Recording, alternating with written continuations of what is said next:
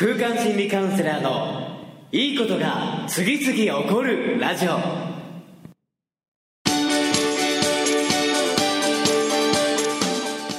いいことが次々起こりまくっている世界中のリスナーの皆様。おはようございます。空間心理カウンセラーの伊藤裕二です。え今日も朝6時から3分33秒でいいことが次々起こるラジオをお届けしていきたいと思います。え今日のテーマは始まりに全てを集約させるというテーマでお届けしていきたいと思います。え僕はですね、この2年ぐらい前から朝3時33分に起きるようにしているのですが、それを始めた理由は3が大好きだから。3が3つ重なるこの時間に起きたら、1日を最高に楽しく始められるんじゃないかな。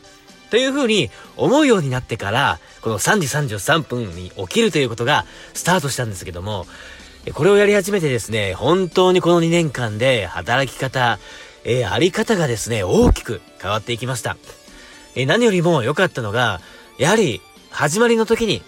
朝スタートた、えー、するタイミングで一番最もいいステートで、いい状態で一日を始めていく。それがその一日、その後にも大きく影響していくようになって、自分のペースで自分のエネルギー感で、自分のフィールドで何かを展開していく。えそれこそがパワフルに物事を進めていく大きなポイントになると、このね、3時33分起きから改めて実感していきました。えこのね、もう本当にこのスタートって大事だなというのをいつも思っているんですけども、まあ往々にして、まあゴールであったり目標であったりとか、この結果を作ることに意識が向きがちになって、どんな始め方をするのか、どんなスタートを切るのか、スタートまでの準備ということに対して、意外とね、こう、ちゃんと真剣に準備ができるかというと、そうではないなというのを、僕も改めてこの活動をしながらも実感しています。そういった意味で何かを始める上で、より自分のいい状態のエネルギーで、最もいい形でスタートするためには、どうしていけばいいかというのをね、考え抜いていきながら、始まりを重要視する。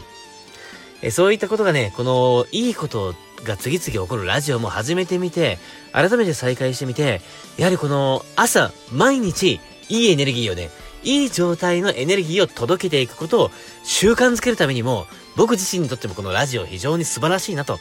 思っております。そういった意味でね、今日はね、やはり1週間の始まりです。そして1日の始まり、最初のスタートに全てが決まっている。そんな意識で今日もね、僕も全力で、今日一日に全てを出し切るという感覚で、また今日も過ごしていきたいと思います。それでは今日のラジオもここまで。今日もご視聴いただきまして、どうもありがとうございました。また明日もお会いできることを楽しみにしております。それでは今日も全力で、いってらっしゃい